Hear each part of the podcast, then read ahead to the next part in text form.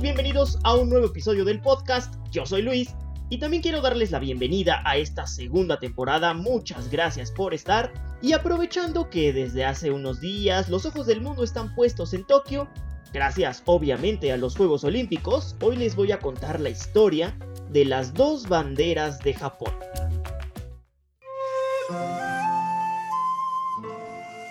La primera de ellas es la que creo que todos conocemos o hemos visto alguna vez como la bandera nacional de Japón, que es fácilmente identificable por su fondo blanco y el círculo rojo al centro. Lleva por nombre Inumaru, que significa círculo solar. La historia interesante detrás de este diseño explica que Japón es una isla ubicada en el extremo oeste del Océano Pacífico y que para ellos desde esa zona del planeta el Sol sale exactamente sobre el mar y no sobre un horizonte montañoso como el que vemos nosotros día a día. Esta bandera fue utilizada durante el siglo XII cuando surgieron los guerreros samuráis. Más tarde fue adaptada para militares japoneses, pero realmente fue oficial hasta 1999 cuando la Cámara de Representantes la estableció como la bandera nacional oficial de Japón. Es así que oficialmente podríamos decir que tiene apenas 22 años. Pero antes existió la que hoy conocemos o denominamos como la segunda bandera de Japón. Su nombre es Kyokujitsuki, que en traducción al español significa sol naciente. Su diseño es muy similar a la Inumaru, el fondo blanco con un círculo rojo al centro, es prácticamente idéntica.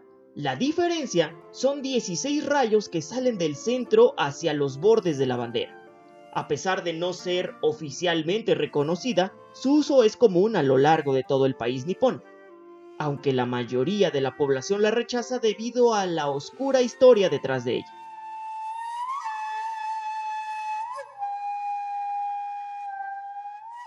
La bandera del sol naciente fue utilizada por tropas militares que participaron en la expansión imperialista de Japón durante el siglo XIX, cuando lograron ocupar parte de los territorios de Corea y de China.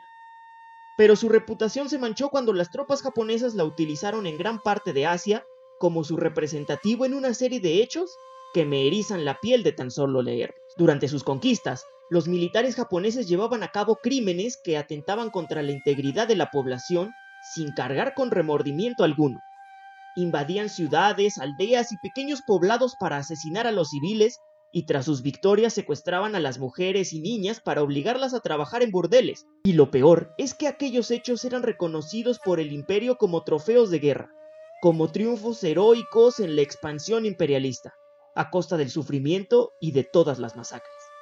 Actualmente las autoridades del país nipón han tratado de limpiar el nombre de aquel emblema nacional, pero sin importar las clases de historia o las justificaciones, la gente no olvida lo que hay detrás de ella.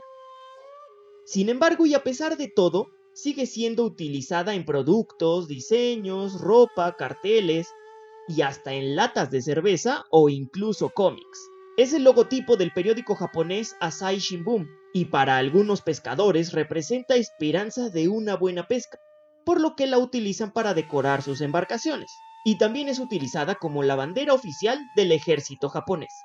Sin embargo, la historia detrás no deja de retumbar en nuestros oídos. Pero si para algo sirve la historia es para eso, para recordar, no olvidar y no volver a repetir aquellos errores del pasado. No olviden que a mí me pueden seguir en Instagram como arroba yo soy-luis o en arroba yo soy Luis podcast.